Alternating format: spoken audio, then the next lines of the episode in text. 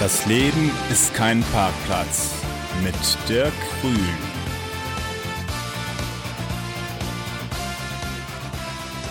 Hier ist das Freie Radio Kassel 105,8 mit der Sendung Das Leben ist kein Parkplatz. Und heute sage ich herzlich willkommen dem Christian Hartmann, dem Experten für die Unruhestandsplanung. Hallo Christian. Hallo Dirk, schön, dass ich bei dir in deiner Sendung sein darf. Ja, schön, dass du hierher gekommen bist. Du kommst ja aus Mainz angereist. Wie war denn die Anreise von Mainz hier nach Kassel? Es war super gut. Es ist ja perfektes Wetter draußen. Wir haben die 30 Grad Marke geknackt. Kein Stau, kein Rückreiseverkehr.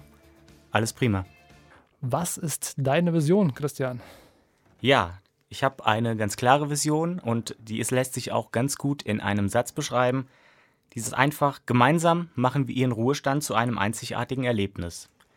Also bei mir geht es wirklich darum, sich um den Ruhestand frühzeitig zu kümmern, sich zu überlegen, was will ich denn, was kann ich denn und wohin soll die Reise gehen. Und deswegen möchte ich da Wegbegleiter sein. Wie hast du denn deine Vision gefunden? Ja, lieber Dirk, da bist du nicht ganz unschuldig dran, denn wir haben uns ja vor gut zwei Jahren über die Wirtschaftsjunioren kennengelernt. Und da habe ich mich dann das erste Mal, als wir so ins Gespräch kamen, mit dem Thema Vision beschäftigt. Also was will ich eigentlich? Ich hatte für das Thema Ruhestand oder Unruhestandsplanung immer so lockere Phrasen, aber nicht so die richtige Vision. Also irgendwie war das immer alles nicht so richtig aussagekräftig. Und durch unser Kennenlernen, durch unser Gespräch bin ich dann wirklich darauf gekommen. Und wo du es dann äh, genau formuliert hast, aber das sind ja schon viele Dinge ja im Vorfeld äh, passiert, wo du es vielleicht nicht so genau formulieren konntest, aber du hast ja wahrscheinlich schon lange vorher schon eine bestimmte Sache so im Kopf gehabt, oder? Genau, also es ging wirklich um dieses Thema Ruhestand planen, frühzeitig beginnen, was Besonderes für die Leute finden, dass sie sich wirklich drauf freuen, aber dass sie halt auch morgens wissen, warum sie aufstehen und dass sie abends mit einem glücklichen Gefühl, mit Flow quasi ins Bett gehen und sagen, wow, es war ein cooler Tag. Hast du da mal irgendwie ein besonderes Erlebnis gehabt, wo du gesagt hast, Mensch, da müsste man was machen oder da müsste ich dem, den Menschen helfen, dass du in diese Richtung gekommen bist? Weil man wird ja morgens einfach wach und sagt, hey, ich mache eine Unruhestandsplanung. Ja. Also der Gedanke ist schon in der Tat schon zehn Jahre jetzt inzwischen her. Ich habe BWL studiert und meine Diplomarbeit zum Thema Unternehmensnachfolge geschrieben. Wie gehen Unternehmer damit um? Wann planen sie zu übergeben? Und vor allen Dingen auch ganz klar die spannende Frage, was kommt denn danach? Und ganz viele Unternehmer haben gesagt, ja klar, Ruhestand und Unternehmensnachfolge ist ein Riesenthema, aber ich bin ja noch jung. Und ich glaube, das Extrembeispiel war der 89-jährige Unternehmer, der immer noch morgens mit seinem 7er BMW in die Firma gefahren ist und die Geschicke des Unternehmens gelenkt hat. Und da habe ich gesagt, das kann doch nicht so schwer sein. Warum können die nicht einfach ein Leben für danach planen? Oder warum wollen sie es nicht? Und da war einfach gerade diese Thematik des Loslassens. Und da habe ich gesagt, Mensch, irgendwann möchte ich dann da was zu machen.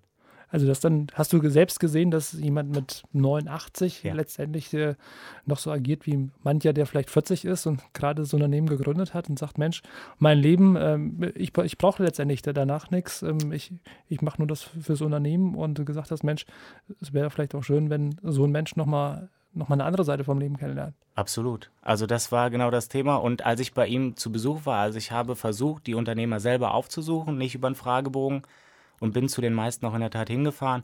Und er saß in der Tat in seinem richtig eiche rustikal Arbeitsplatz, in seinem Büro und hat gesagt, Junge, wenn ich sterbe, dann sterbe ich hier quasi in meinem Unternehmen, ne, in meinem Chefsessel, weil das Unternehmen ist einfach alles für mich.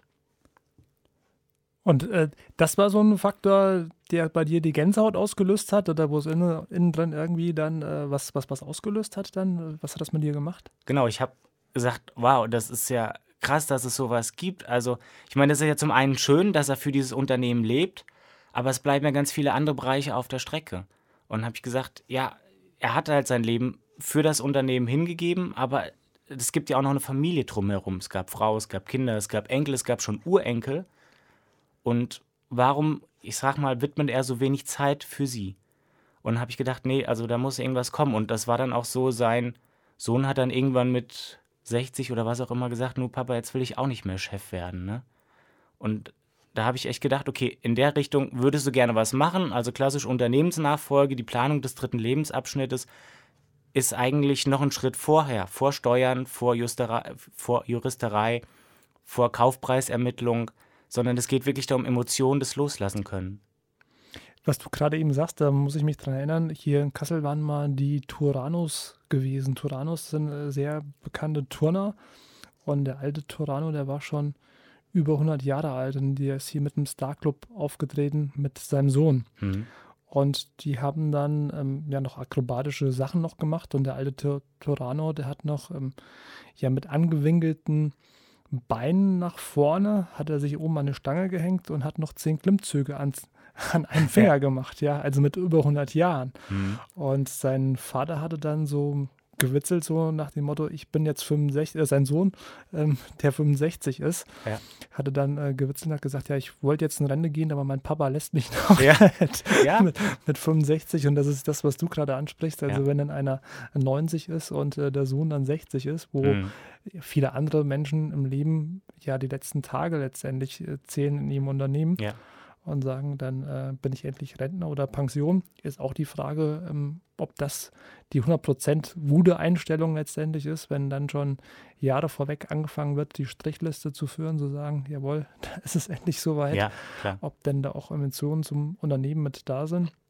Aber das stelle ich mir schon schwierig vor, gerade, dass dann noch einmal auch nochmal Wind in ein Unternehmen kommt und das kann vielleicht auch eine Lebensvision, die vielleicht da ist von so jemandem, der 90 ist und der Sohn übernimmt es dann nicht, wenn er 60 ist, das kann mhm. ja auch das gesamte Unternehmen kaputt machen letztendlich. Ja, klar, definitiv. Und ich merke halt auch, wie ich es eben schon gesagt habe, gerade dieses Thema Loslassen. Also bei den Unternehmen, die ich besucht habe, haben, ich glaube, fast 80, 90 Prozent angegeben, innerhalb der nächsten fünf Jahre wollen sie gern übergeben und hatten halt auch vielfach schon den Nachfolger.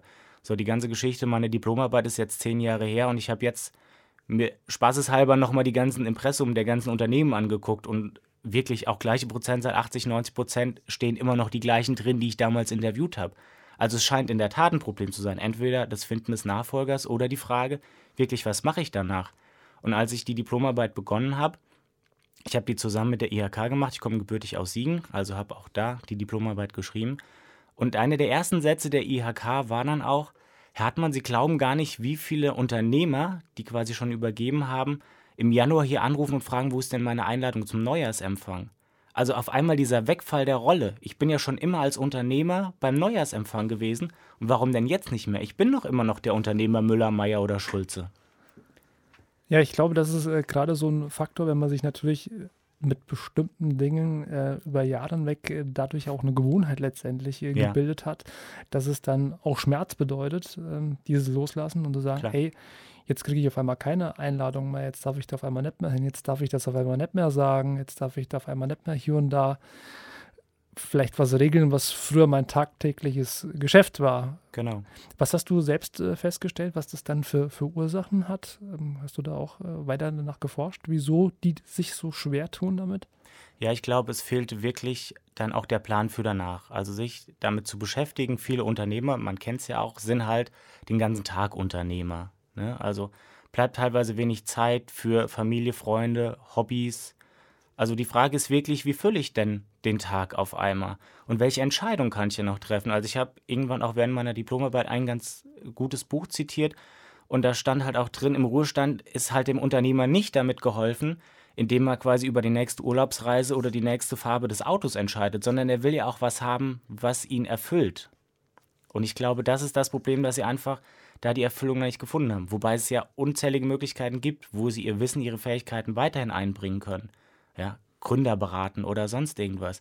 Also ihr Wissen, das Wissen der alten Hasen soll ja nicht verloren gehen, aber sie sollen halt auch gleichzeitig den Platz machen für die neue Generation, für die Übernehmer. Ja, ich glaube, es ist ein ganz wichtiger Faktor letztendlich, dass gerade dieses Wissen, was du ansprichst und diese Erfahrungen, die da sind, dass das nicht verloren geht. Äh, von mir auch ein äh, guter Freund, der hat bei einer großen Wirtschaftsberatungsgesellschaft äh, eine Zeit lang gearbeitet und war da auch für den Bereich Steuer bei Unternehmensübernahmen äh, mhm. zuständig gewesen. Ich meine, das war natürlich meistens bei solchen großen Wirtschaftsberatern, da geht es um andere Übernahmen. Da ja. stehen andere Gründe ja immer dahinter, wie du weißt. Und der hat dann manchmal 14 Tage lang hat er die Ordner gewälzt und hat äh, einen Taschenrechner angesetzt, äh, wie sich das dann letztendlich steuerlich verhält und ob das bei rauskommt. Und dann, der sagte immer dann so, der alte Sack, ja. wenn der da ist, der ähm, guckt da fünf Minuten drüber, der stellt mir sechs Fragen und sagt, dann machen wir das so oder wir lassen sein. Ja. Und ich sage, ey, ja. ich bin hier 14 Tage am Röhlen, was Tag und Nacht und der alte Sack kommt an und ja. in einer halben Stunde ist ja alles erledigt letztendlich. Aber genau das, was der alte Sack, ja jetzt äh, positiv auch gemeint mhm. mit dem alten Sack, äh, da an Erfahrung letztendlich mit drin hat. Ja, der braucht halt nicht mehr so schnell zu laufen, der kennt halt alle Abkürzungen. So das. Und das ist halt der Faktor, ich glaube, so, wenn dieser junge Enthusiasmus und diese Erfahrung zusammenkommen, mhm. dann können auch wieder ganz viele neue Sachen letztendlich entstehen. Und gerade in der heutigen Zeit, äh, glaube ich, ist das das Wichtigste denn je für die Zukunft, jetzt auch viele neue Sachen wieder zu entwickeln und auch wieder nach vorne zu bringen. Mhm. Absolut. Ja. Für den einen oder anderen Punkt. Wie hat denn so dein, dein Umfeld äh, reagiert, wie du dann gesagt hast, äh, ich mache was mit einer Unruhestandsplanung? Ja, ich muss sagen, ich habe die Entscheidung mehr oder weniger fast für mich selber getroffen. Also ich habe mein BWL-Studium ja gemacht und dann im Prinzip mich weitergebildet als Coach und mich zertifizieren lassen als Business Coach, habe das aber neben meiner hauptberuflichen Tätigkeit gemacht, sodass es eigentlich gar nicht groß aufgefallen ist. Ich habe halt gesagt, ich will es ausprobieren, ich will da was machen in die Richtung. Und ich habe ja gesagt, die Diplomarbeit ist jetzt zehn Jahre her und diese Coach-Ausbildung habe ich letztes Jahr erst beendet. Also es lag auch eine gewisse Zeit dazwischen und dadurch, dass ich das so habe nebenher reinlaufen lassen, ist gar nicht so großartig, habe ich das gar nicht kommuniziert und an die Glocke gegangen, sondern erstmal geguckt, wie fühle ich mich damit. Und na klar, also Familie, Freunde, meine Frau, logischerweise wussten es alle, haben mich da unterstützt, mir den Rücken freigehalten. Aber es war jetzt nicht so dieser krasse Einschnitt, nenne ich mal, als wäre ich jetzt von meiner Festangestellung quasi direkt in die Unruhestand Selbstständigkeit gegangen. Was hast du da alle so für Schritte gemacht, wie die erste Idee da war, bis jetzt soweit das alles steht? Ja, also ich habe mir, wie gesagt, auf Grundlage meiner Diplomarbeit die Sache mal ein bisschen angeguckt. Wo waren da die, die Hürden ne, des Loslassen Wollens? Wo waren die Fragezeichen für die Zukunft? Dann mal einfach ein paar Ideen gesammelt, was kann der Unternehmer, was kann auch natürlich der Angestellte, weil den betrifft ja auch die Ruhestandsplanung ganz genauso, denn überhaupt noch tun? Also habe mal, ich komme ja aus Mainz oder wohne jetzt in Mainz, ganz viele Vereine, Ehrenamtsinstitutionen abgeklappert, geguckt, was haben die denn für Angebote, wo kann ich mich einbringen. Dann gibt es ja noch Organisationen oder Vereine wie die Wirtschaftspaten, wo ja auch quasi das Wissen weitergegeben wird an Jüngere. Also verschiedene Kontakte, Kooperationen geknüpft, um einfach zu gucken, was gibt es denn da für ein Angebot und das einfach dann zu kombinieren mit dem, mit meinem Angebot letztlich. Also was kann denn der Unternehmer, was kann der Angestellte dann noch tun? Also ich habe mich dann so quasi vorgetastet, eine Homepage entworfen, Flyer gemacht, verteilt, Werbung gemacht, klassisch die Akquise, ne, das schöne Klinkenputzen bei Unternehmern, bei Unternehmen als Institutionen, dass die Seminare anbieten zu dem Thema. Also es geht ja nicht nur über eine, Unternehmensübergabe, sondern genau. es geht ja auch darum, äh, Leute, die dann auch ähm, ja, ins Rentenalter gehen und beziehungsweise in die Pension dann letztendlich dann auch gehen, oder? Ganz genau. Also ich habe ursprünglich damit angefangen, habe gesagt, es geht über, um die Unternehmen. Ja? Also das war mein ursprünglicher Gedanke. Aber irgendwann ganz schnell wurde ja klar, hey, es betrifft ja auch eben die Angestellten. Ne? Bei denen ist es ja sogar teilweise noch viel extremer geregelt, weil dann ist irgendwann das Alter erreicht, irgendwann steht der Chef, die Chefin mit einer Flasche Wein im Schlaus Blumen vor einem und sagt, lieber Herr Müller-Meyer-Schulze, vielen Dank für die letzten 10, 20, 30 Jahre.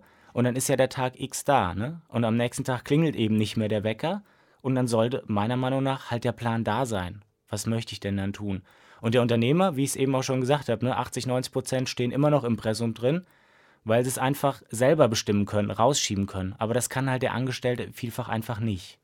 Nee, der sagt ja dann, das Unternehmen, wie du schon gesagt hast, da ist es jetzt soweit und äh, dann kommt automatisch die Einladung nicht mehr von der IHK. Genau, richtig. und, ja. Und die trauen sich auch, glaube ich, nicht mehr anzurufen, zu sagen, wo, wo ist sie denn? Ja, absolut. Weil die auch ja wissen, dass da jemand anders da letztendlich mit dahin kommt. Ich glaube, es gibt nur wenig Unternehmen, von denen ich weiß, dass der ein oder andere dann noch so ein, ja, ich will nicht sagen Parkplatz, aber so ein so einen äh, Standpunkt im Unternehmen hat, wo er immer noch gewisse Aufgabenbereiche hat, mhm. hängt noch an einem Unternehmen mit dran, aber sag ich mal, der Hauptbatzen an jemand anders da übergegangen ist. Also ja. das gibt es ganz selten, sondern meistens wird ja echt ein, ein harter Schnitt auch gemacht. Ja, aber auch den gilt es halt klassisch richtig vorzubereiten, ne, sowohl für den, der danach kommt, als auch für den, der das wirklich dann das Unternehmen halt auch verlässt. Also sehr beidseitig. Du hattest ja vorhin gesagt, ähm, deine Vision ist entstanden mit deiner Diplomarbeit, die du geschrieben hast. Genau. Wie bist du denn auf dieses Thema gekommen bei deiner Diplomarbeit? Ja, also ich habe ähm, zwei Schwerpunkte im BWL-Studium gehabt. Das waren Personal und Management kleiner und mittlerer Unternehmen. Und ich wollte beides halt gerne verknüpfen. So, und aber irgendwie, das Herz schlug irgendwie ein bisschen mehr zum Management kleiner und mittlerer Unternehmen. Und wie ich eben schon gesagt habe, ich komme aus Siegen. Da ist so der Maschinenbau einer der Hauptwirtschaftszweige. Und dann wurden wir uns relativ schnell einig, Mensch, irgendwas in diese Richtung, weil gerade Nachkriegsgenerationen, die das gegründet haben, gehen irgendwann oder sollten in Rente gehen. Und was passiert denn dann? Also war das Thema Unternehmensnachfolge geboren. Wie gehen die Unternehmer damit um? Wie geht das Unternehmen weiter? Und so bin ich auf dieses Thema gekommen, hatte insgesamt 90 Unternehmen, die quasi in dieses Raster gefallen sind und habe halt mit der IHK, mit der Uni gemeinsam dieses Projekt gewuppt, nenne ich es mal. Und ja, es war eine spannende Zeit. Wie haben die Unternehmer selbst darauf reagiert, wie die von dir auch so die Fragen bekommen haben? Es war durchaus positiv, muss ich sagen. Also es hat wirklich richtig Spaß gemacht. Also ich habe eine Rücklaufquote von 56 Prozent gehabt, was ja schon sehr, sehr gut ja. ist. Und ich bin wirklich bei den meisten, wenn es die Unternehmer zugelassen haben, halt auch hingefahren. Und so die erste Begegnung oder das erste Unternehmen, wo ich war, ich habe halt gedacht, okay, du hast deinen Fragebogen, das waren 30 Fragen. Pro Frage zwei Minuten Zeit bist in einer Stunde fertig. Und äh, bei dem ersten Unternehmer wurde ich direkt eines Besseren belehrt, nachdem ich nach zweieinhalb Stunden da raus war und er mir hinter sich an seinem Schreibtisch die Ahnengalerie erklärt hat und hat gesagt, guck mal, der und der und der, das war mein Vater, mein Opa. Und von dem habe ich das Unternehmen und wie geht es denn jetzt weiter? Und er hatte eigentlich auch schon eine Lösung parat in Form des Mitarbeiters, aber der nicht so ganz glücklich war und ja, irgendwie gestaltete sich alles schwierig und wir waren auf einmal riesig weit abgekommen von den ursprünglichen Fragen. Aber gerade aus so Gesprächen habe ich halt viel, viel mehr mitgenommen und konnte halt auch wirklich miterleben und mitfühlen, wie schwer es doch ist, einfach dieses Loslassen und zu überlegen, an wen kann ich es denn geben, vertrauensvoll, sodass ich sagen kann, okay, ich bin wirklich raus. Ja, und vor allem auch glücklich raus, wo man auch wahrscheinlich als Unternehmer, der, wo das Herzblut ja letztendlich drinsteht, wo man auch gerne vorbeifährt und guckt sich das Ganze mit an. Wir haben ja hier in Kassel auch so ein Musterunternehmen in Anführungsstrichen. Das sind ja auch zwei Wirtschaftsjunioren, die das mhm. mit übernommen haben. Der, der Alexander Starge und ähm, der Felix Reichert. Ja. Stark und Reichert IT, ähm, die auch mittlerweile in der dritten Generation das Ganze übernommen haben. Und da ähm, hat es eine wirkliche Unternehmensübergabe auch gegeben, die halt noch letztendlich beratend tätig sind und, ja. glaube ich, dann auch mit Freudestrahlen vorbeifahren und sagen, Mensch, die Jungs machen das gut. Aber es ist natürlich auch noch in der Familie geblieben. Ich glaube, das ist ja. natürlich halt auch nochmal mit, ein, mit einem anderen Faktor. Was hast du denn für einen Tipp an die Hörer, wenn es darum geht, die eigene Vision zu finden? Was können die denn da machen? Ja, ich glaube, oder ich habe selber ja auch gelernt, wie ich das gesagt habe, am Anfang waren es so hohle Phrasen und man muss sich wirklich damit beschäftigen. Also ich habe halt ganz viele Ideen oder ganz viele Sätze, ganz klare Sätze mir selber hingeschrieben immer wieder drauf geguckt. Ich bin jemand, der zwei, dreimal die Woche joggen geht, auch sich beim Joggen immer wieder super gute neue Ideen ergeben. Und ich musste das auf mich wirken lassen.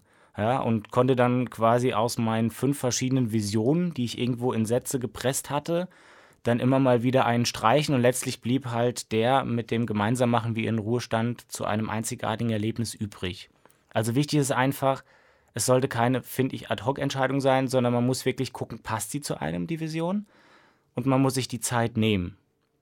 Also es langsam dann wachsen lassen. Genau. Und immer mal wieder hinterfragen und wenn man merkt, hey, irgendwo an einem Wort kann es ja teilweise schon hängen, das dann wieder auszutauschen, mit einem Wort zu spielen oder wie auch immer. Was bringst du für Nutzen an ja. deine Kunden? Genau. Also ich appelliere quasi daran, frühzeitig mit der Ruhestandsplanung zu beginnen. Also bei Unternehmen oder Unternehmensnachfolgen sagt man, man sollte zwischen fünf und zehn Jahren früher anfangen. Bei dem klassischen Angestellten sage ich, mach dir schon mal die ersten Gedanken fünf Jahre vor. Dementsprechend sind die Bausteine meines Unruhestands sind vorbereiten, loslassen und genießen. Und da gibt es halt jeweils unterschiedliche Elemente von. Ja, also klassisches Vorbereiten, wie ich es gerade schon sagte, sollte deutlich vor dem Eintritt des Ruhestands passieren, wo man sich erstmal überlegt, wer bin ich denn da noch, wenn ich nicht mehr Angestellter bin? Wie verbringe ich denn meine Zeit? Was habe ich schon für Pläne, für Träume ewig und drei Tage aufgeschoben, die ich unbedingt dann machen muss? Was gibt es denn für To-Dos? Ja, vielleicht selbst kreiert oder auferlegt. Ne, klassisch, ja, das Haus muss ja mal wieder gestrichen werden. Ne, der Garten, um Gottes Willen, der sieht ja aus, da müssten wir mal dringend mal umgraben das sind ja teilweise auch nur sehr kurzfristige Dinge. Ne? Also irgendwann ist eine schöne Reise vorbei, irgendwann glänzt halt es aus und der Garten ist auch wieder ganz passabel, sodass man drin Kaffee trinken kann. Und dann geht es ja darum, was kommt denn danach? Das sie, siehst du ja oftmals, äh, gerade, sag ich mal, was du angesprochen hast, äh, das ist ja sehr klassisch. Ähm, also, sag mal, wenn Männer in Ruhestand gehen, dass ja. sie sich dann nochmal ums Haus kümmern und äh, da, da sind die Hecken ja mit der Wasserwaage geschnitten. Da, ja. Das siehst du sofort, wenn du auf so einen Hof äh, fährst. Da ist kein, kein grünes, wo es nicht sein darf, über alles ganz akkurat äh, geschnitten. Absolut. Bis, bis ins Letzte mit rein und aber, aber mehr ist meistens dann auch oftmals halt nicht mehr da. Und da ist ja wichtig, dann auch dahingehend was, was zu haben, was man dann äh, danach macht, äh, wenn die neue Küche, das neue Bad nochmal da ist und ja. äh, die Ziegel auch alle abgekehrt sind. Ja, definitiv. Oder wie ich halt in den Rollen bleiben kann. Also es kann ja, das klassische Beispiel ist Loriot mit Papa Ante Porters, ne? der ins Geschäft geht und sagt, mein Name ist Lose, ich kaufe hier ein. Ja, und aus seiner Einkäuferrolle, die er sein Leben lang gelebt hat, nicht wieder rauskommt. Darum geht es ja genau. Will ich diese Rolle oder kann ich diese Rolle ablegen? Oder kann ich sie, was ich eben auch schon mal angesprochen habe, irgendwo anders vielleicht noch gewinnbringend einsetzen? Im Ehrenamt oder indem ich halt irgendjemandem, der gerade mit sowas Probleme hat, ein Startup-Unternehmen einfach beratend zur Seite stehe, wie ich vielleicht Einkaufsverhandlungen oder sonst was mache. Darum geht es ja einfach, dieses frühzeitige zu gucken, wo bringe ich meine Qualitäten, meine Fähigkeiten, die ich schon habe, ein? Und das ist genau dieser Baustein vorbereiten. Also oftmals sagt man ja bei Unternehmer nicht nur im Unternehmen arbeiten, sondern auch mal am Unternehmen arbeiten. Und da ist es letztendlich dann auch mal nicht nur selbst arbeiten, sondern an sich selbst dann auch mal mhm. arbeiten und da sich Zeit zu nehmen, zurückzuziehen. Ich meine, diese Zukunftsfrage, ich glaube, in allen Bereichen, wo Menschen ja diese Zukunftsfrage versuchen immer auszuweichen und zu sagen, naja, ich, ich lebe hier heute und jetzt. Das ist zumindest oftmals so gedacht. Meistens sind wir mit den Gedanken noch bei gestern oder schon bei übermorgen aber so in 20 Jahren oder in 10 Jahren sind ja die seltensten, also kenne ich zumindest aus dem Coaching, wenn ich mal fragen will, wie soll es denn gesundheitlich in 20 Jahren aussehen, da sagen wir fast 40 Prozent, ich weiß ja gar nicht, ob ich da noch lebe. Mhm. In 20 Jahren, wer weiß, was in 20 Jahren ist. Ja. Aber das ist ja ein letztendlich wichtiger Faktor, zu wissen, wo will ich da hinkommen, genau. um heute schon Maßnahmen treffen zu können, dass zumindest die Richtung angegeben wird, genau. dahin zu kommen. Ob man dann dahin kommt, sind noch viele andere Faktoren. Letztendlich dran mitbeteiligt. Ja. Aber ist schon mal ein Unterschied, ob, wenn ich weiß, ich will nach München, dann brauche ich hier nicht auf die A7 Richtung Hannover zu fahren. Ja, dann fahre ich definitiv in die verkehrte Richtung. So sieht's aus. Und genau das sage ich halt auch. Wir machen halt, also in den Seminaren oder in den Einzelcoachings, die ich anbiete, wir machen halt die Planung Stand jetzt. Ne? Also zu sagen, okay, ich gehe in fünf Jahren oder ich plane in fünf Jahren in Ruhestand zu gehen, dann kann ich mir Stand heute das vorstellen. Und klassisch bei den Coachings, die ich anbiete, geht es ja nicht darum, der Klient oder der Coachie, der kommt halt jede Woche einmal, sondern das ist für mich halt so eine Langfrist-Lebensbegleitung. Ne? Wir machen halt heute den Plan, gucken, was wir vielleicht heute schon umsetzen können. Ne? Also vielleicht die äh, tolle Idee oder ich will mit einem neuen Hobby anfangen. Das muss ich ja nicht erst in fünf Jahren machen, sondern ich kann ja jetzt schon damit starten. Und genau darum geht's. Also das jetzt schon mit was zu beginnen, was ich nachher halt nutzen kann. Also der, der erste Schritt ist letztendlich mal drüber nachzudenken, eine Analyse zu machen, ist Stand, wo stehe ich heute ja. und äh, darüber nachzudenken, Inspiration sich zu holen, wo will ich in 10 Jahren, in 15 Jahren stehen. Genau, richtig. Also es geht da wirklich auch darum, körperlich und geistig halt fit zu bleiben. Ne? Also dann nicht irgendwie, ich sag mal, in das Loch zu fallen. Ist ja bei vielen so am Anfang die große Euphorie und dann irgendwie geht es da doch runter und sagt die Motto, war das jetzt alles? Sondern wirklich diesen Plan zu haben dass ich sage, wenn ich morgens aufstehe, da habe ich das und das zu tun. Am Ende des Tages gehe ich mit einem glücklichen Gefühl ins Bett und sage, wow, es war ein toller Tag. Und dabei geht es mir gar nicht darum zu sagen, hey, ich muss eine 40, 50, 60 Stunden Woche wieder voll kriegen, sondern es geht ja mit den Sachen, die mir Flow bereiten, die mich glücklich machen. Und ich sage, dann, vielleicht waren es nur zwei Stunden. Den Rest habe ich mit Kindern, Enkeln, mit meinem Partner, mit meiner Partnerin verbracht. Dann ist es doch super. Aber ich bin halt am Ende des Tages glücklich. Also so der, der, das war so der erste Punkt, den du machst. Wie geht es dann weiter dann im, im, zweiten Schritt? Genau, also das ist dieses Vorbereiten. Danach kommt der zweite Baustein des Loslassens. Einfach dann zu gucken, hey, wo kann ich mich denn schon mal ein bisschen zurücknehmen? Nehmen wir klassisch das Beispiel des Unternehmers. Wo kann ich denn schon mal an den Jungen abgeben? Einfach mal loslassen und auch mal anzuerkennen, hey, der macht es vielleicht anders. Ja? Der hat einen neuen Weg, neue Techniken, wie auch immer du es sagtest, der andere kennt zwar die Abkürzung, aber der kennt vielleicht diese neue Technologie noch gar nicht auch dann sich einfach mal ein bisschen zurückzusehen und zu sehen, okay, es geht auch in dem Punkt schon mal ohne mich. und aber auch gleichzeitig bei dem Loslassen, was ich eben auch schon reingebracht habe, schon mal Neues zu starten. Ja, was kann ich denn wieder intensivieren? Also klassisch habe ich beispielsweise Freunde vernachlässigt, weil ich jeden Abend so lange gearbeitet habe. Das einfach mal wieder ein bisschen wieder zu beleben, zu gucken. Oder auch genauso sich mal mit Kollegen, die vielleicht im gleichen Jahr in den Ruhestand gehen, wenn ich jetzt mal von dem Angestellten ausgehe, zu verbinden und sagen, hey, wie stellst du dir das vor? Also ich war jetzt gerade bei der Stadt Mainz, wo einfach die besten Ideen aus der Gruppe kamen, aus dem Seminar, ne? Ach Mensch, das ist ja cool. Das wäre ja auch was für mich. Können wir nicht sogar was zusammen machen? Und das war genau das, was ich eigentlich auch damit erreichen wollte. Zu gucken, wo kann ich heute schon mit starten, mit wem kann ich mich verbünden, wo wir vielleicht nachher was gemeinsam machen können. Oder zu gucken, was passt rein. Also jetzt schon irgendwie von gewissen Sachen loszulassen einer hat auch gesagt, um Gottes Willen, das möchte ich auf gar keinen Fall mehr im Ruhestand machen. Ja, dann kann ich es ja vielleicht, wenn es schon geht, schleichend rauslaufen lassen und dafür aber was anderes starten, was ich unbedingt drin haben will. Ja, ist ja ein, ein wichtiger Faktor insgesamt fürs Leben. Also man sollte sich immer wieder mal im Leben die Frage stellen, was will ich ab morgen nicht mehr machen? Ja. ja eine sogenannte Not-to-Do-Liste zu schreiben, das empfehle ich auch sehr vielen Leuten es ist ja nicht gesagt, dass es vielleicht ab morgen schon funktioniert, das wegzulassen, aber wenn man es schon mal auf der Liste stehen hat, ist die Wahrscheinlichkeit sehr groß, dass es vielleicht einen Monat funktioniert, im halben Jahr funktioniert oder vielleicht auch in den ersten ein, zwei Jahren, weil da bestimmte Maßnahmen vielleicht erstmal getroffen werden müssen, ja. damit es funktioniert, damit der Rest halt drumherum funktioniert. Aber das erstmal zu wissen und nicht nur so drüber meckern und sagen, ah, das will ich eigentlich gar nicht. Ja, genau. Und das ist halt auch genau mein Plan. Also ich bin ja wie gesagt, der BWLer und äh, manchmal auch so der kleine Excel-Fetischist und für mich müssen halt immer so Pläne dahinter sein. Und das ist, kombiniere ich quasi mit diesem Unruhestandscoaching. Ja, zu sagen, ja, da ist die menschliche Komponente des Coaching drin, aber auch klassisch der Ruhestand als Projektplan. Ne? Was kann ich heute schon machen, was ich später haben will, was lasse ich wann, wie, wo reinlaufen, damit es einfach danach für mich optimal wird. Der dritte Schritt, wo, wo geht es dann weiter?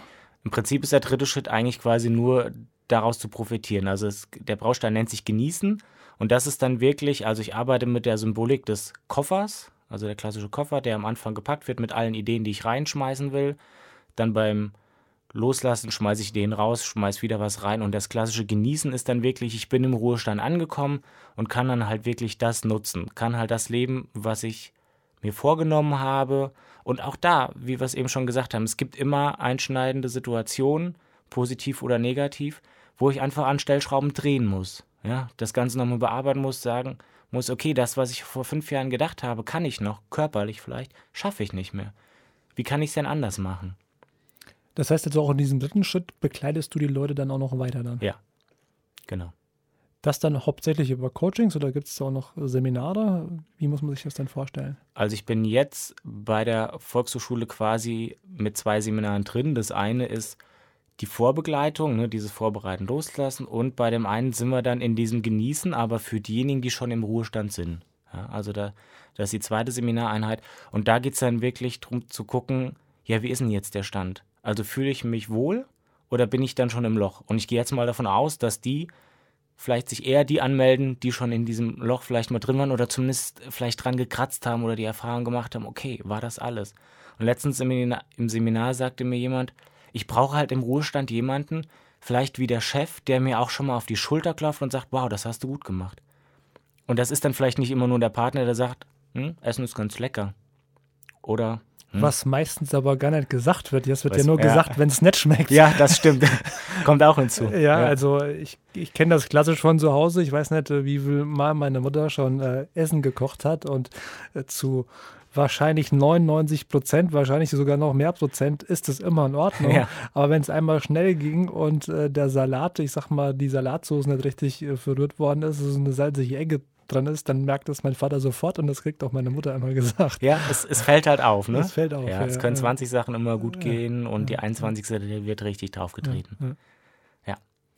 Aber das ist ja ein, ein, Faktor, was du auch sagst, äh, was insgesamt, glaube ich, den Menschen auch immer viel fehlt, äh, die Kleinigkeiten, die letztendlich im Leben geleistet werden, die erstmal zu erkennen von anderen Menschen, und wenn es gut ist, das einfach mal zu loben oder vielleicht auch einfach mal dankbar gegenüber dem anderen Menschen zu sein, dass mhm. er äh, was gemacht hat. Und vielleicht auch ein Faktor für viele Unternehmen, da wird es ja auch sehr vernachlässigt. Es ja. geht nicht nur ums Geld. Der eine oder andere Mitarbeiter, der wird wahrscheinlich noch mehr motiviert, wenn ein Chef einfach mal vorbeikommt und sagt, Mensch, das hat aber gut geklappt, was Absolut. du da gemacht hast. Und ja gut, wir haben halt eine gewisse gesellschaftliche Form noch. Und mein Opa hat immer gesagt, ähm, nicht Gescholle ist genug gelobt, ja. Mhm. Also nicht, nicht kritisiert ja, ist, genau. ist, ist, genug Lob. Ist ähm, ein Faktor wahrscheinlich im Alter noch wichtiger. Ja, absolut. Das sind ja wirklich denn die Kleinigkeiten wie ein Bitte und Danke oder so, die einfach schon mal, oder wie du das gerade sagtest, das Lob, das einfach so viel mehr bewirkt, viel mehr als manchmal Geld oder so, sondern es bleibt hängen.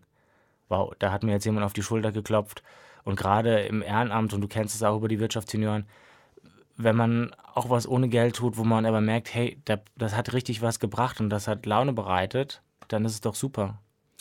Das, das ist das Wichtigste letztendlich, ja. Also wenn es Spaß gemacht hat äh, und wenn dann noch anderen Menschen noch dafür dankbar sind, äh, dann hat man ja aber die neue Motivation, das letztendlich nochmal machen und das Ehrenamt in allen Bereichen und äh, das ist auch nicht zu vernachlässigen in ganz Deutschland. Also wie viel ehrenamtlich gemacht wird und wie viele ja. Leute da ihr Herzblut mit äh, reinstecken. Also wie viele Leute sonntags morgens äh, zwei Stunden eher aufstehen und machen ehrenamtlich was, ähm, dass Jugendliche vielleicht eine Möglichkeit haben, sich weiterzuentwickeln und so weiter. Also ich selbst, wenn ich die ehrenamtlichen Tätigkeiten auch als Jugendliche nicht gehabt hätte, dann könnte ich das nicht machen, was ich heute mache. Ich habe da Dinge gelernt, die einfach in der Schule nicht zu lernen waren, aber die vielleicht viel wichtiger für das Leben sind, als das, was in der Schule einem beigebracht wird. Ja. Wie können denn da die Menschen mit dir in Kontakt treten? Genau, also die einfachste Form ist klar, die Homepage nennt sich www.un-ruhe-stand.de, also un-ruhe-stand.de oder einfach telefonisch, Mainzer Vorwahl ist die 06131 und dann die 498 7126.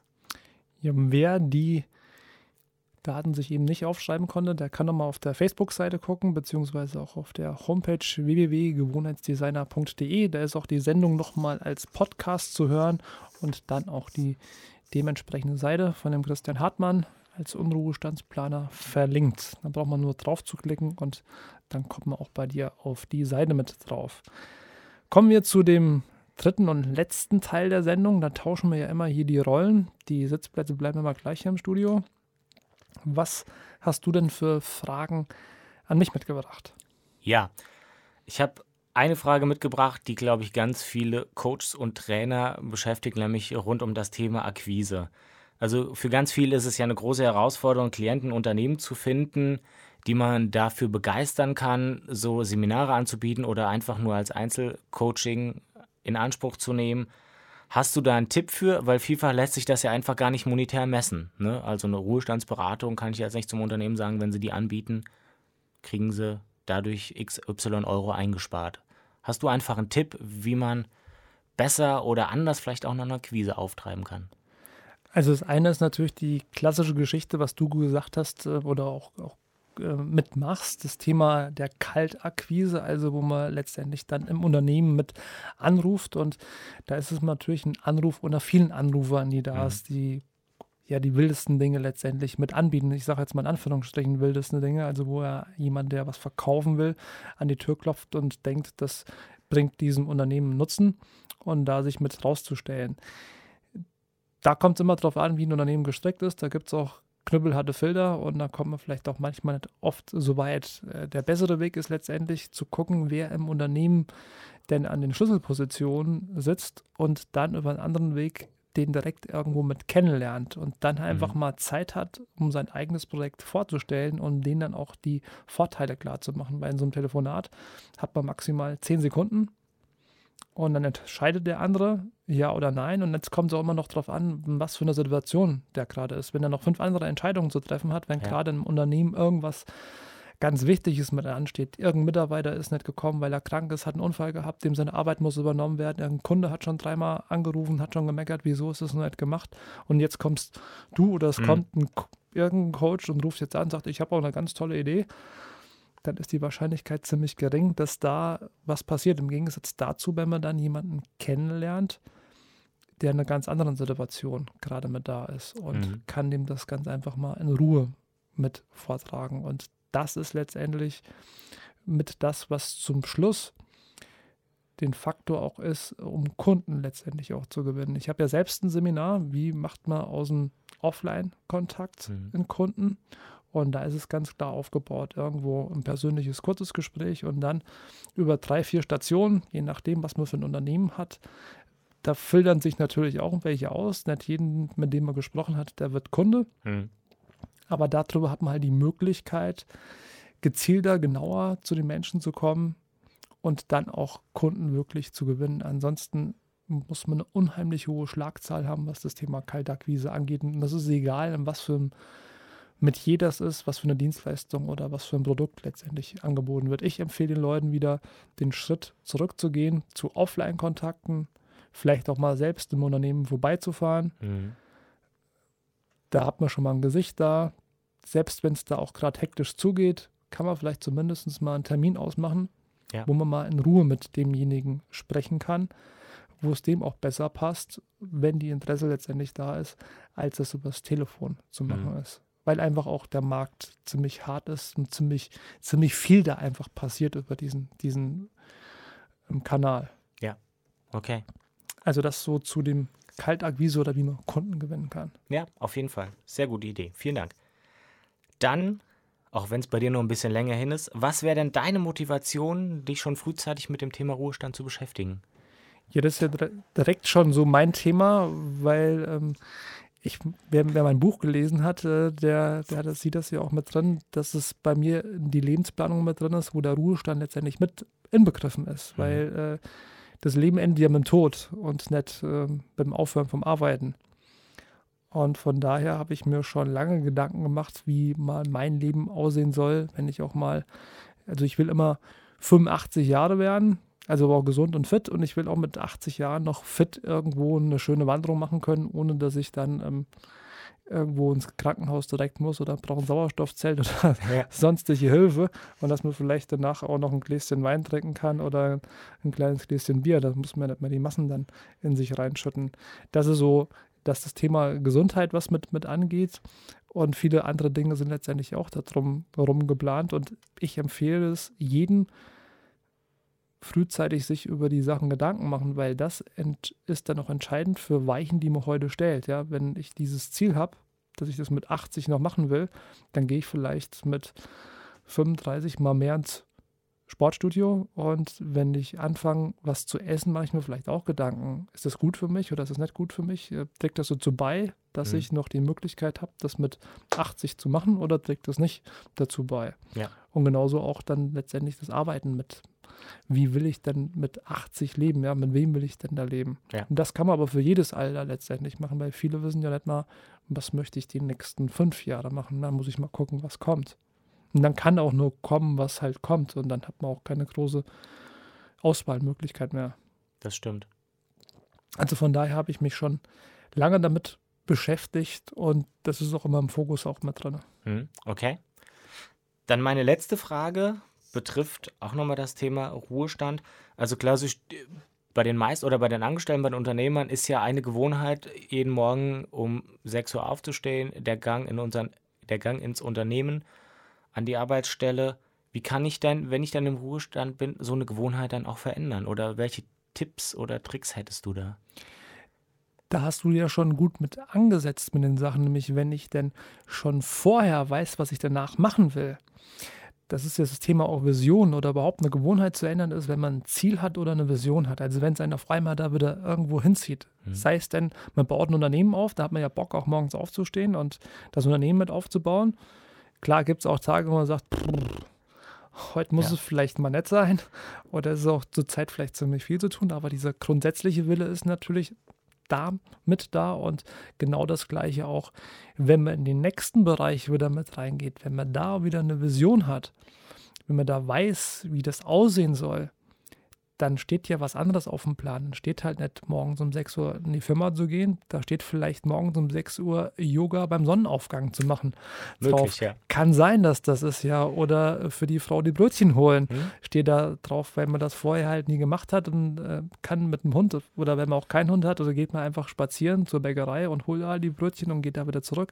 Das ändert sich dann, wenn man halt einen anderen Fokus letztendlich hat. Hat man aber keinen anderen Fokus, dann wird es nichts Und genauso wird es auch immer nichts, wenn das, was man sich auf den Zettel geschrieben hat, nicht mit seinen innerlichen Werten zusammentrifft. Das mhm. heißt also, wer einen sehr hohen Wert hat, das Arbeiten, also mit Arbeiten, es muss was geschafft werden, wenn das als höchster Wert oben drauf steht, der wird sich schwer tun, sagen, jetzt gehe ich morgens los und hol die Brötchen. Mhm. Sagt er, da habe ich immer meinen Angestellten dazu, da soll irgendjemand mir das Zeugs herbringen, aber ich laufe doch nicht da, um Brötchen zu holen. Ja. Weil das produktive Arbeiten da halt im Vordergrund steht. Ja? Da gibt es irgendjemand anders, der das macht. Ja. Hat er aber den Wert vielleicht dann da oben drauf, ja, entspannt zu sein, ausgeglichen zu sein, Gesundheit auf einmal ganz weit oben in der Werteordnung mit drin steht, dann sieht er das auf einmal ganz anders da. Sagen, ja, klar, ich, das gebe ich keinem anderen, das ist mein Job, ja. Ich mhm. entspanne dabei, die Brötchen zu holen ja. und einen Kaffee zu kochen und den schon der Frau unter die Nase zu wedeln, dass, dass die langsam wach wird. Ja.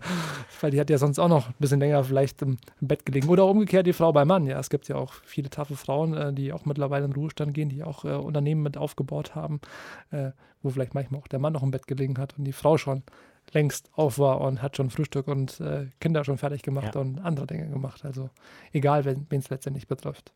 Heute war zu Gast, ja, die Stunde ist vergangen wie im Flug, war zu Gast äh, der Christian Hartmann, der Unruhestandsplaner, der Experte für den Unruhestand. Christian, mir hat es viel Spaß gemacht, äh, die Sendung mit dir zu machen. Viele neue Sachen gelernt. Ich denke, für die Hörer war auch vieles dabei. Der eine oder andere kann auch viel mitnehmen, ja, um seinen Unruhestand zu planen. Was sind denn deine abschließenden Worte? Ja, also auch mir hat super viel Spaß gemacht. Vielen, vielen Dank, dass ich hier sein durfte.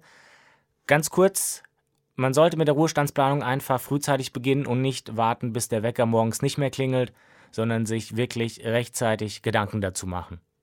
Ja, dir vielen Dank. Äh, das war's äh, mit der Sendung Das Leben ist kein Parkplatz. Hier geht es jetzt äh, weiter mit der Sendung Themenwechsel. Da wünsche ich Ihnen viel Spaß dabei und in 14 Tagen heißt dann hier wieder, das Leben ist kein Parkplatz. Bis dahin eine gute Zeit, viel Power und natürlich immer geniale Gewohnheiten.